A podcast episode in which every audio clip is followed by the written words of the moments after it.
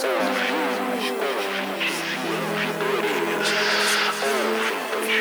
do programa.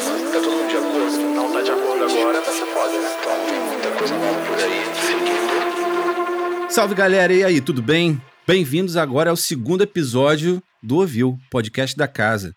Aqui comigo hoje, Fernando Ticon E aí, Fernando Ticom aqui. Sejam bem-vindos aí a esse episódio maravilhoso. e André Paixão. Salve, salve, bem-vindos ao segundo episódio, gravado mais uma vez em pleno confinamento. E aí, André, fala um pouquinho como é que tá sendo sua vida dentro dessa quarentena. A gente já tá completando um mês nessa loucura. É a sensação que eu tenho é que o mundo tá em suspensão, né? Como se a gente tivesse feito alguma atrapalhada na escola e tivesse que ficar em casa de castigo. Mas a gente sabe que existem pessoas que estão numa situação muito pior do que a nossa, né? E você, Fernandinho, tá quieto em casa? Eu tô, né? É aquela coisa, a gente não tem muita escolha. As minhas crushes estão todas também em quarentena, não posso ter contato com elas. Então, o jeito é focar muito no treinamento aqui abdominal, né? Todo o corpo, ficar super malhado, gostoso pra quando essa quarentena acabar e a gente poder ter uma voz sedutora pra gravar mais programas e também encontrar essas crushes todas que estão acumuladas agora. Bom, a galera tá mandando aqui pra mim umas perguntas do que que se trata o Ouviu.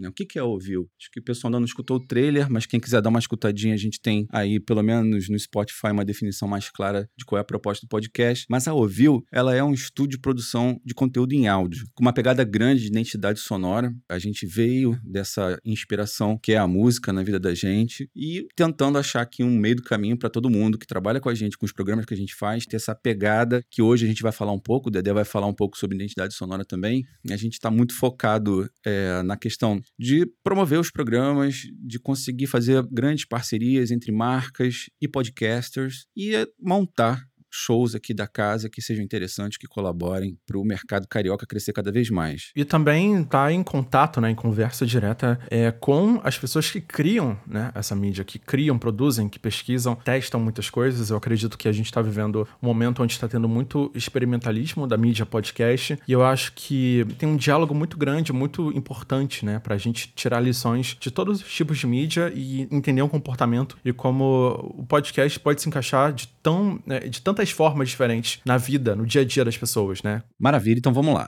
Vou mandar aqui um abraço para a galera que mandou áudio pelo WhatsApp, participando do nosso primeiro programa, Podcasters no Home Office, contando um pouco da sua experiência corporativa e até mesmo pessoal nessa fase de quarentena.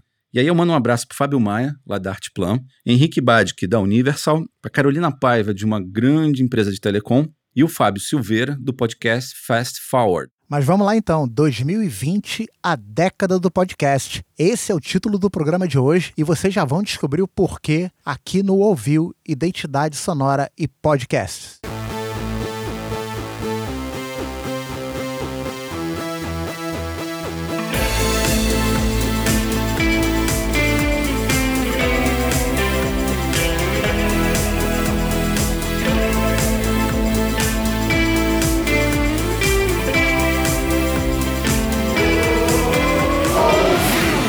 Música 2020 a década do podcast. É, galera, o podcast veio para ficar e aqui você vai entender através de números o que que realmente está acontecendo no mercado, além de entender as grandes oportunidades que você tem nesse exato momento de encaixar o seu programa e fazer acontecer. Pois é, e antes da gente entrar no tema principal do programa dessa semana, a gente queria compartilhar com você um pouco da experiência que a gente teve ao produzir nosso episódio de estreia e por isso mesmo a gente criou um quadro chamado Rebobinando.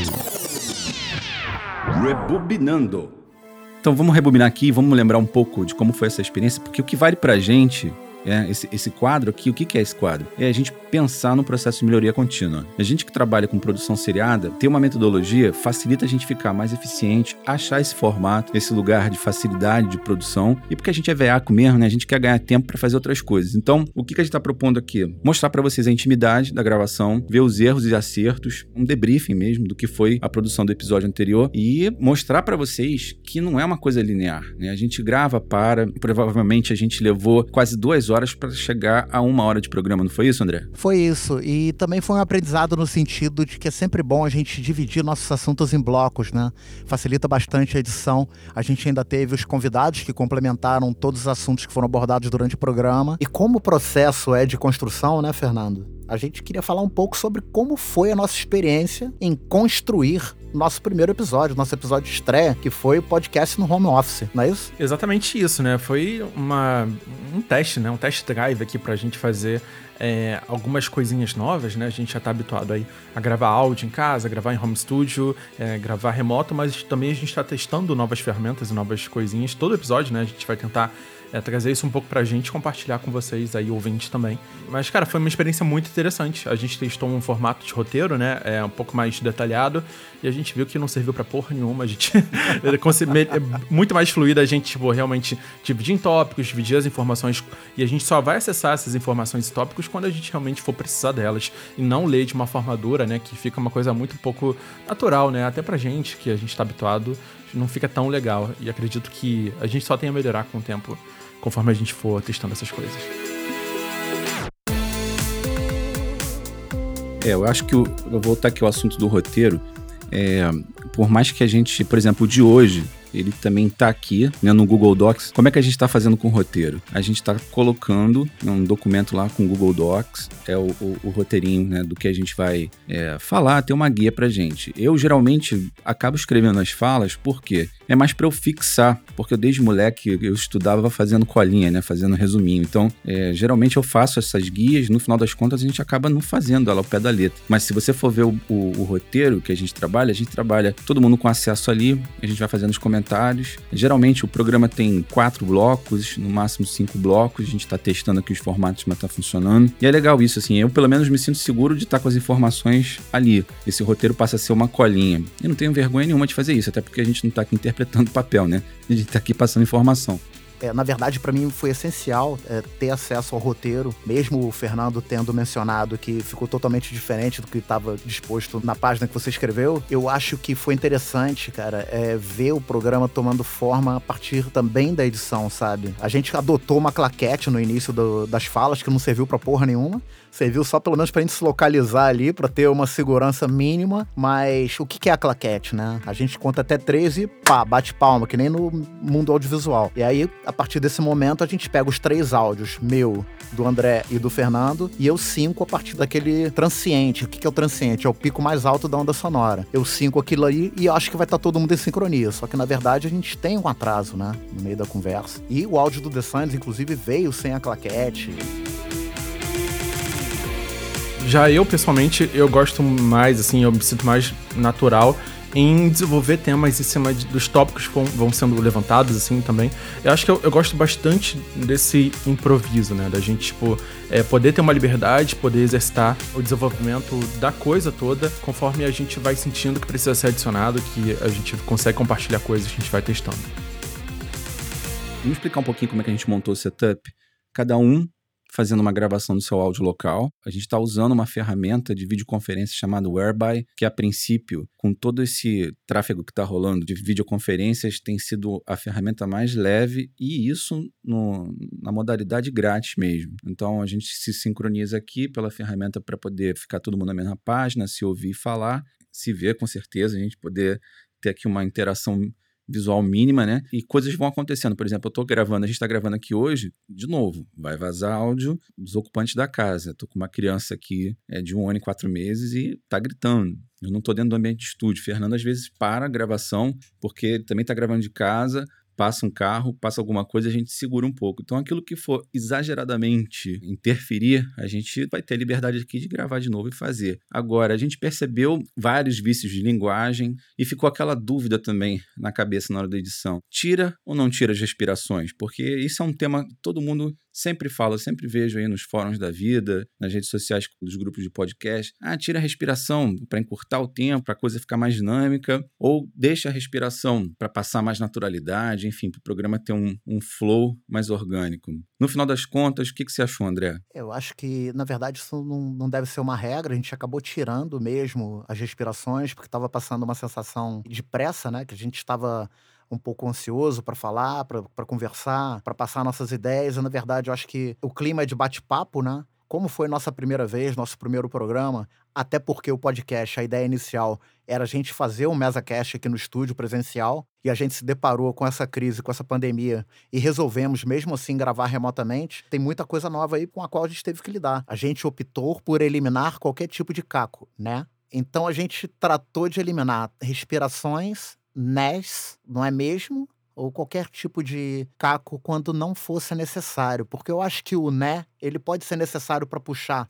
provocar. Não é isso, Fernando? Né, Fernando? Exatamente isso. E, e também foi re removido as partes sonoras, né, o material sonoro, que não fazia sentido para aquele momento ou que não estava adicionando nada à informação. Então isso é uma coisa muito importante, você sempre analisar o áudio, né, e cortar as coisas que realmente não estão adicionando, são redundantes, já foi falado anteriormente, enfim, tudo isso faz parte da limpeza de áudio, por exemplo. Uma outra coisa que ficou decidida também, ou pelo menos combinada, é que como estamos cada um gravando em suas plataformas, Cada um vai cuidar do seu áudio, cada um vai limpar o seu áudiozinho fofo e depois mandar para o editor. Assim, tem essa parte do dever de casa de todo mundo, mas no final das contas, quanto tempo levou essa edição? A gente teve aí quantas horas de edição aproximadamente? Como o primeiro programa, eu já imaginava que ele seria mais trabalhoso. A gente ainda estava em definição de formato. A gente ainda estava nesse momento de definir o esqueleto do programa, como é que vai ser a edição, como é que vai ser tudo. Então, eu acho que é normal de ser mais demorado. Eu acho que daqui para frente vai ser mais tranquilo tranquilo. Eu demorei mais ou menos umas 14 horas para editar esse programa, com as refações, né?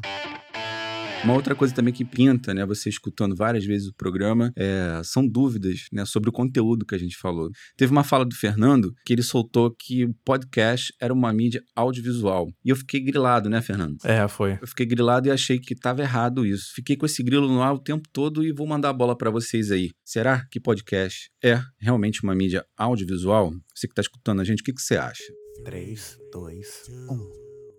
No próximo programa a gente responde, né? Isso. Apesar de ter o apoio visual, eu acho que o podcast segue sendo uma mídia de áudio. Então, galera, por incrível que pareça, tem muita gente que ainda não sabe do que se trata o podcast. Né? Uns dizem que é uma rádio na internet, outra galera fala que é um blog em áudio, enfim. Afinal de contas, o que, que é o podcast?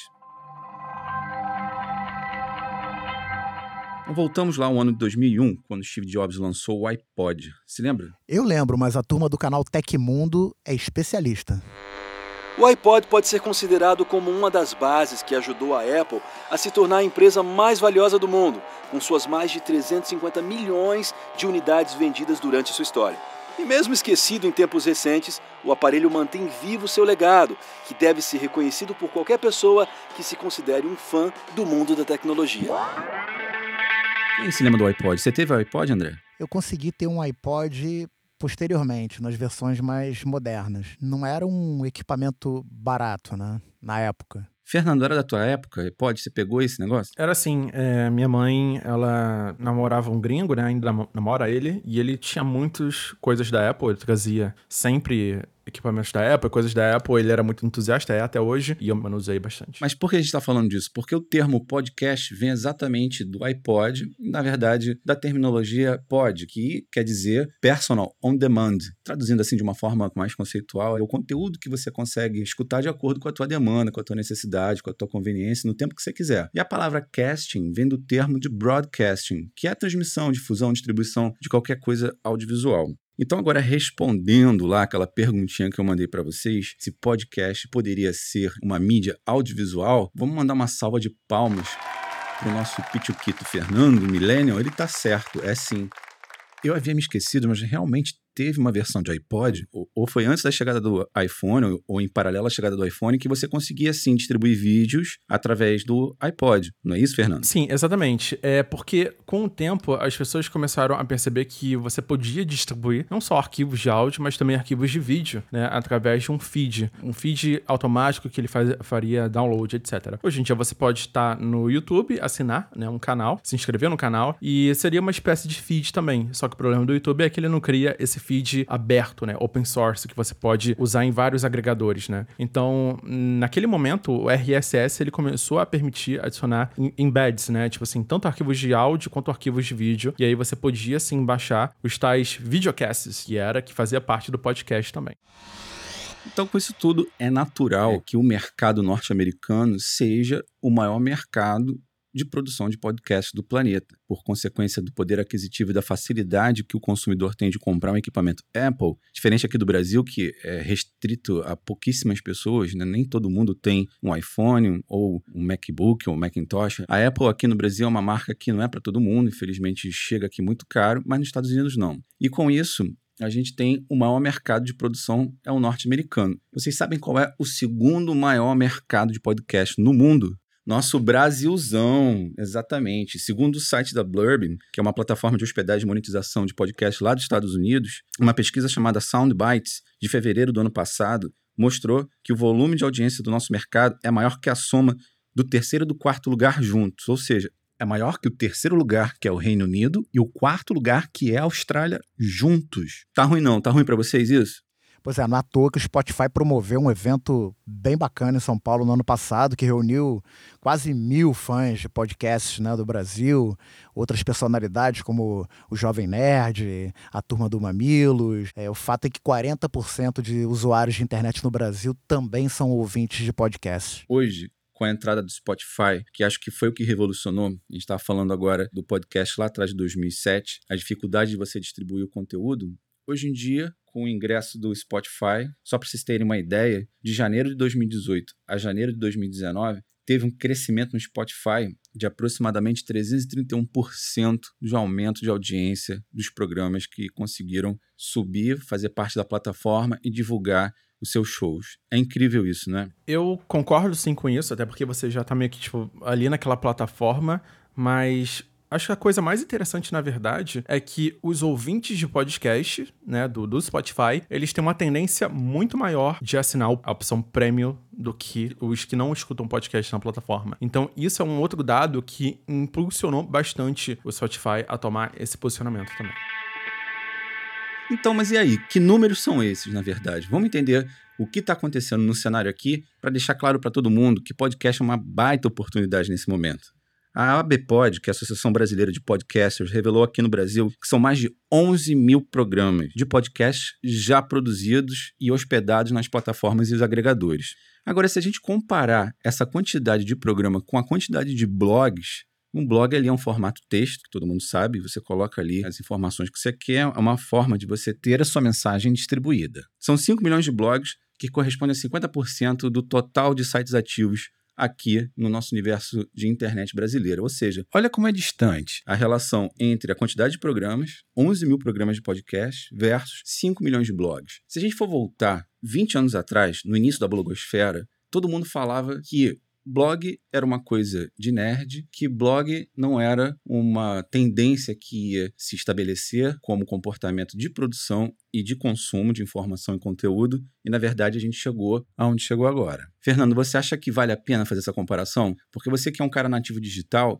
você acompanhou esse crescimento né, dos blogs e depois do YouTube, e agora a gente no momento do podcast. Você acha que tem essa comparação de linha do tempo? Eu acho que vale, sim, mas o, o do blog para podcast tem algumas diferenças cruciais que tornaram o consumo de podcast mais atrativo. A primeira delas é que você não consegue ler um blog em qualquer lugar, tipo assim, na rua, por exemplo. Principalmente na época, em 2007, 2008, quando começou a explodir, você não podia abrir um celular, você não tinha um smartphone para ler blog, por exemplo, mas você tinha um MP3 player, você tinha um iPhone, um iPhone não, desculpa, um iPod geralmente, né? Então você conseguia consumir um conteúdo onde normalmente você não podia, inclusive no metrô, né, no ônibus, você não tinha um celular, um smartphone para consumir aquele tipo de conteúdo, não era tão acessível. Então isso ajudou a se popularizar é, conteúdos que, tipo, eram mais fáceis de ser consumido porque eram mais óbvios, eram menos trabalhosos. O podcast também é uma mídia ativa, né? Então você dá play e você ouve passivamente, né? Você não precisa ativamente ler o podcast, como é o blog. E outra diferença é a, a quantidade de informação que você transmite através do áudio. Porque quando você fala uma informação, quando você lê uma frase em voz alta, né, no podcast, você passa muito mais emoção, muito mais contexto, muito mais. Tipo, até a pessoa, né? O som da pessoa diz muito sobre aquela informação, a forma como ela fala. Então, isso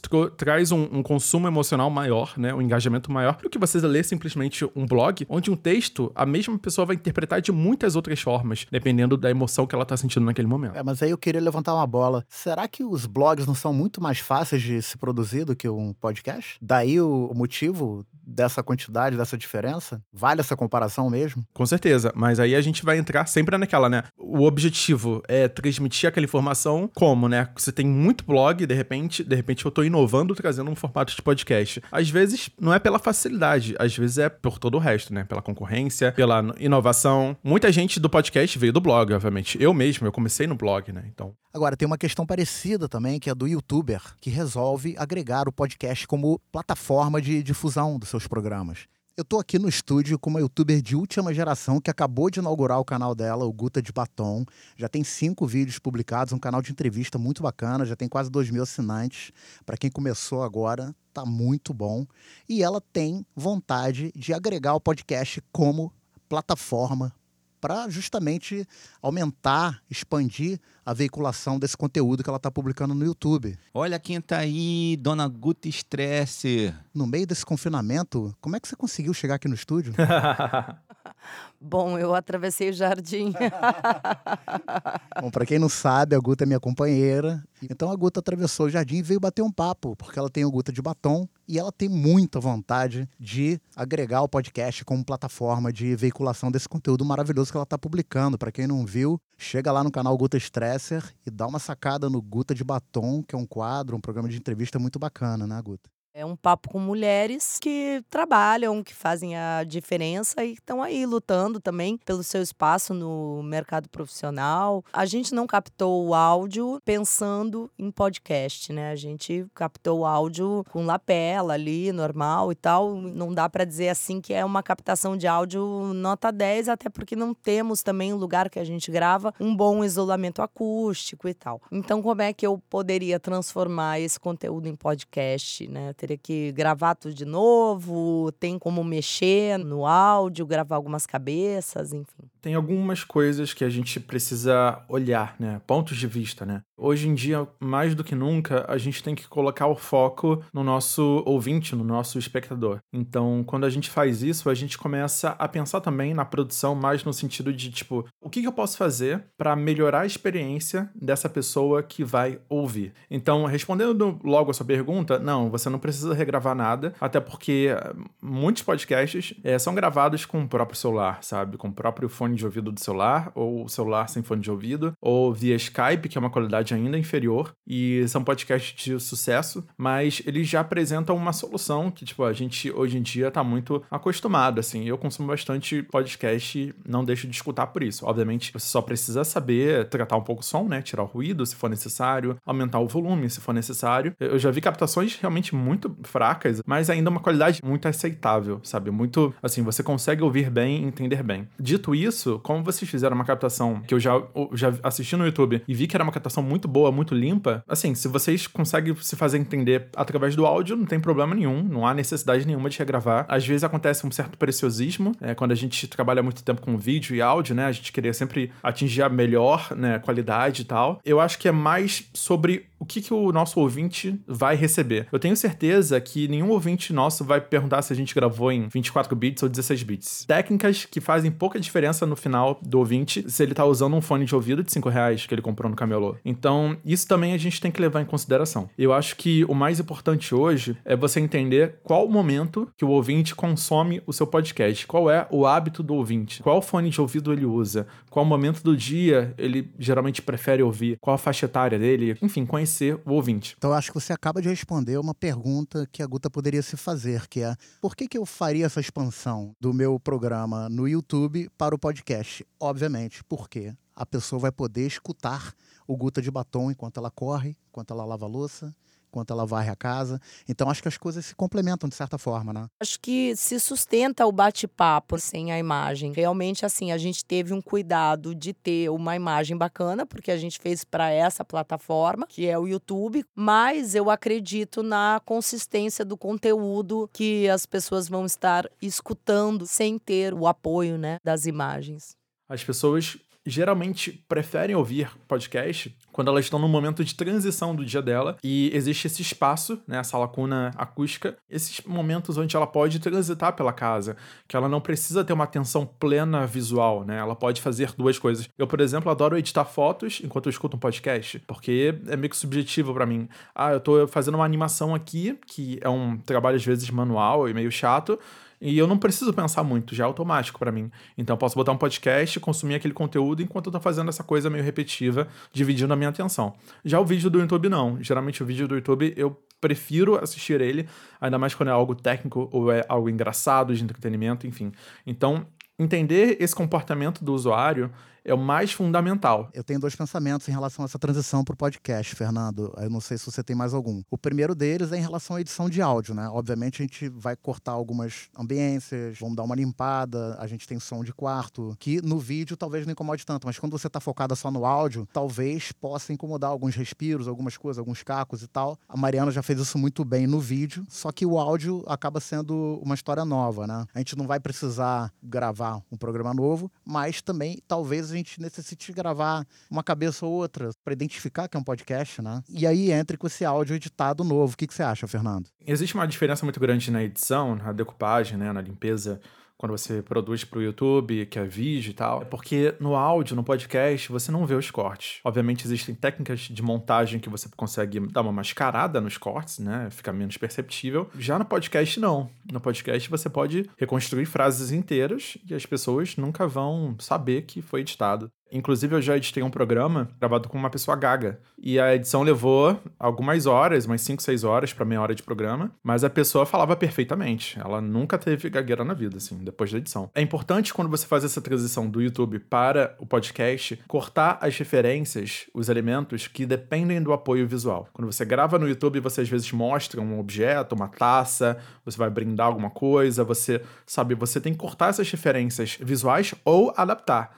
Então, se você tá brindando no YouTube, né, levantando uma taça, você tem que botar um, uma sonoplastia de taça que você consegue por aí é, de graça, ou grava mesmo, né? Pega taças e grava. Então, essas sonoplastias servem para a gente ilustrar através do som, para que a pessoa forme a imagem na cabeça dela. Então, tudo que você puder adicionar de sonoplastia que represente esse sentimento, né? Que a pessoa possa visualizar na cabeça dela, é um valor de produção que a gente percebe. Porque a imaginação, para funcionar bem, ela funciona melhor se ela tiver um estímulo. E não é todo mundo que tem esse preciosismo, mas eu valorizo muito quando eu, eu escuto os podcasts. Interessante a questão do teatro, né? O teatro elisabetano, por exemplo, Shakespeare, né? Ele escrevia de um jeito que justamente alguns personagens falavam em verso heróico, outros em dodecassílabo, outros em prosa, né? No Sonho de Manu de Verão, por exemplo, acontece muito isso, porque tem essa questão, né, de que quando você escuta um, você tá ouvindo no, no dodecassílabo, por exemplo, um, né, um som que é didam, didam, didam, didam, didam. De repente entra um outro tipo de verso ali com outra métrica, né? Chama atenção, né? O ouvido da gente quando muda, né? Você tá ouvindo uma coisa que é meio mântrica e de repente muda, né? O teatro não tinha muita produção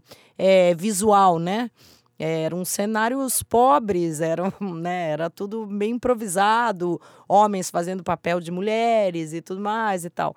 Então as pessoas iam ao teatro para ouvir a peça, né? Mais do que assistir. As pessoas ficavam longe, sentavam longe às vezes, enfim, não, não tinha todos os aparatos técnicos que a gente tem hoje em dia para chamar a atenção da plateia, do espectador. A forma como a gente consome o áudio do podcast, ele é muito específico em relação às outras mídias. Por exemplo, quando você vê um canal no YouTube, geralmente a pessoa, né, o, o apresentador, a pessoa que está ali conversando, ela está falando para uma audiência, ela está falando para um grupo de pessoas as pessoas podem assistir o mesmo vídeo juntas, né? Elas podem, enfim, a gente imagina uma plateia espalhada por todo o Brasil, aquela coisa toda, se a gente tá projetando a voz, se a gente está olhando para uma câmera, a gente tenta imaginar a pessoa do outro lado.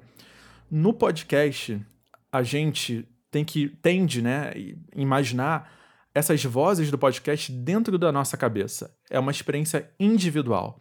Então, quando a gente se dirige ao ouvinte, é uma é quase consciente dele falando com ele mesmo.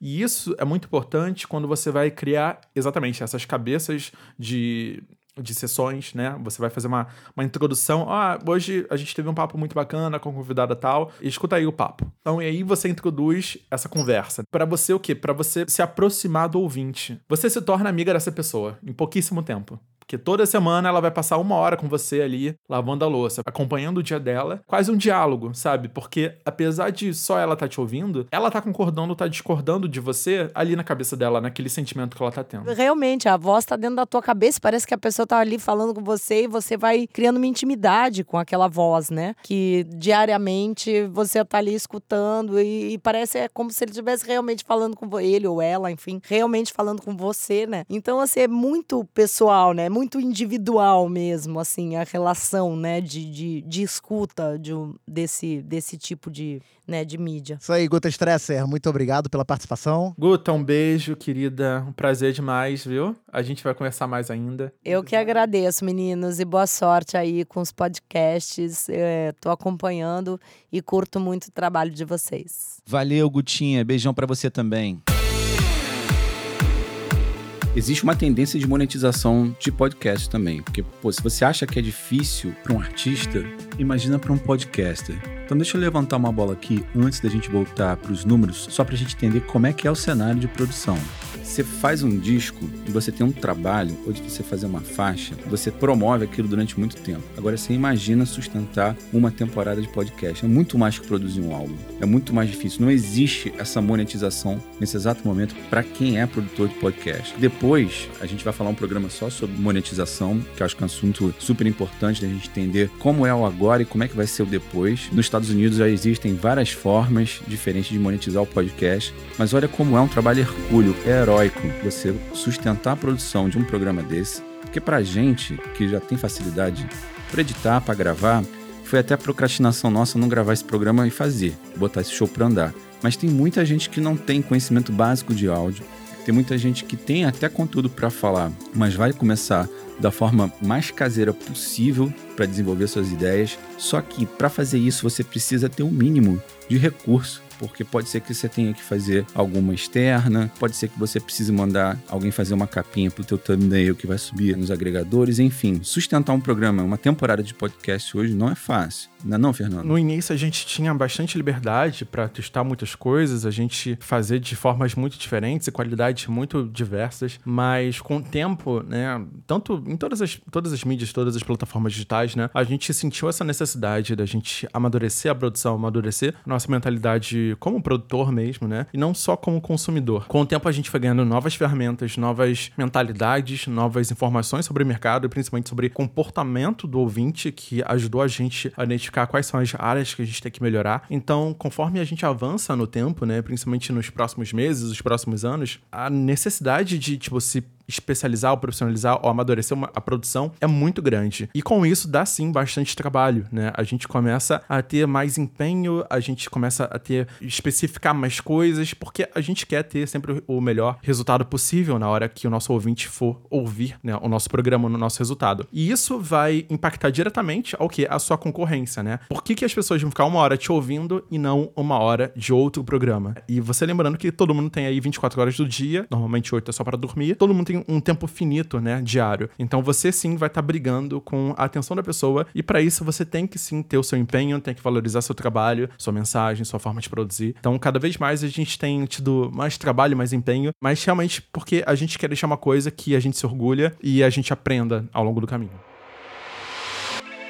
Pois é, e para você que está acompanhando a nossa jornada de produção, criação, compartilhamento de conteúdo exclusivo sobre podcasts, a boa notícia é que a partir deste episódio, que será dividido em duas partes, nós agregamos três quadros. O primeiro deles é o Rebobinando o Rebobinando você viu no início do programa. A gente fala um pouco sobre a nossa experiência durante a gravação do episódio anterior, nossos erros, acertos, informações que podem ser relevantes para sua jornada como produtor. Já no quadro Podcast da Semana, o Fernando, que além de consumidor como nós, é também um pesquisador ávido, né? Ele vai dar uma dica quente de podcasts que estão transitando aí pelos agregadores do mundo. E para completar no quadro Identidade Ouviu, que estreia na segunda parte desse episódio semana que vem, a gente vai bater um papo divertido sobre o desenvolvimento criativo de identidade sonora sonora, incluindo desenho de som, histórias interessantes sobre a importância de se levar em conta esse elemento quando se pensa na produção, seja de um podcast, de uma marca, de um perfil profissional, de forma geral, assim, qualquer ideia que envolva criatividade e áudio. Agora, antes do Fernando entrar no podcast da semana, vamos trocar uma ideia rápida sobre como vai ser o Identidade Ouviu. É, o que eu percebo muito é assim: a galera que produz podcast, a sua grande maioria, são produtores de conteúdo, mas eles não estão familiarizados com essa questão da identidade sonora, porque isso é uma competência um pouco mais de quem já trabalha com áudio há muito tempo. Isso não é uma incapacidade, na verdade é uma falta, é uma ausência de prática e da cultura de trabalhar isso, né? A maior parte dos podcasters estão chegando agora na podosfera, o conteúdo é incrível, mas ainda falta criar essa capacidade de ser rememorável, eu acho que essa noção de identidade sonora vai ficando cada vez mais evidente conforme a gente vai tendo mais produções e até uma certa competitividade em temas e tópicos, porque esse tipo de busca, né, pela qualidade, pela informação, pela ambientação mesmo, ela vai sendo incrementada ao longo do tempo, porque é uma parte integral e muito profunda e muito importante da mídia podcast e de outras mídias sonoras também tem muita coisa que está entranhada na gente, dentro da nossa persona, que a gente não reconhece. E a identidade sonora, ela serve para isso, para inspiração, para personificação. E eu acho bem desafiador você passar uma sensação de nostalgia, enfim, você alimentar uma memória em particular. E para vocês perceberem que identidade sonora e sound design é tudo mato ainda aqui pelo Brasil, tivemos há pouco tempo, eu e Fernando, num workshop promovido pelo YouTube Space, eles trouxeram as meninas do Mamilos e elas foram muito claras em falar que a grande dificuldade hoje é encontrar estúdios profissionais dedicados a criar identidade sonora para o formato de podcast. Vamos agora pro podcast da semana e com muita satisfação que eu venho aqui recomendar é um podcast novo, na verdade, de dois veteranos aí da podosfera brasileira. E o nome do podcast se chama This is Brazil, apresentado pelo Nicolas Queiroz e o Pedro Duarte. O Nicolas Queiroz, ele atualmente trabalha na divisão aí de mídia da, do G-Show, né, o portal de entretenimento da Globo. Ele é responsável pela produção de vários podcasts da Globo, né, do, do G-Show, no caso. É, ele é extremamente envolvido lá com, com as produções, etc. E o Pedro Duarte, ele é o jornalista, né, o responsável pela edição jornalística do portal Nerd News, né, do, do Jovem Nerd. Ou seja, duas pessoas com muito pesos. Eles, eles produziam antigamente o famosíssimo Bacanudo Podcast, né? E, nossa, e vários outros podcasts que eu tive o prazer aí de ouvir ao longo dos anos. Enfim, eles lançaram esse podcast de humor, né? Chamado This is Brasil, para poder tentar resgatar o Brasil dele mesmo, né? Salvar o Brasil dele próprio. É, são programas de. O primeiro programa ele tem cerca de 12 minutos e meio a intenção dele é trazer o Brasil raiz, né? Do botequim, enfim, o Brasil de verdade, né? É, a capa do podcast, inclusive, é a foto de um, de um táxi, né? De um taxista, que na janela de vidro tem ali informação 50 centavos, se, ele, se eu souber, um real. O objetivo do, desse podcast é comentar áudios de, de WhatsApp que eles recebem. Então, são selecionados aí áudios de WhatsApp engraçadíssimos, bizarramente engraçados, que mostram a alma do brasileiro, a alma absurda e, e, tipo, engenhosa do brasileiro de lidar com a vida. Eu vou até pedir para tocar um trechinho aí desse, desse podcast, por favor. Caralho, Patrick, muito engraçado. Entrei numa favela ali, na descida, ali na entrada de Caxias. Na entrada de Caxias, entrei ali naquela favela ali, embaixo da linha vermelha, embaixo da linha amarela, vermelha. Patrick, tava igual Zona Sul lá dentro da favela, patinete pra caralho. Caralho, muito patinete. Eu falei, caralho. Aí eu falei, Ué, aqui tem aquele sistema de, de alugar patinete, cara. É a boca que aluga! Os patinetes igualzinho!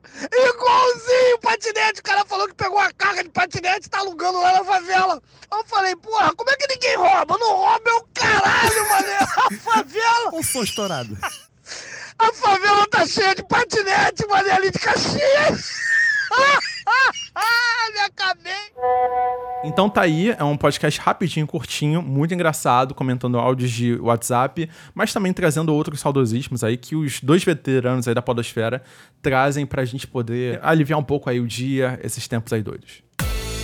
É isso aí, galera. Se vocês gostaram desse episódio, na semana que vem tem a segunda parte, porque o conteúdo ficou bem grande e a gente resolveu dividir em dois. Obrigado você que chegou até aqui ouvindo a gente.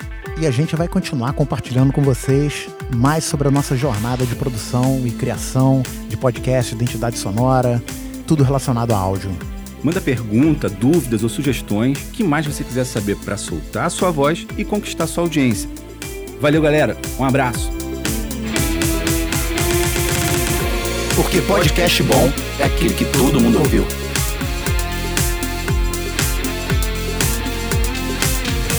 Ouviu?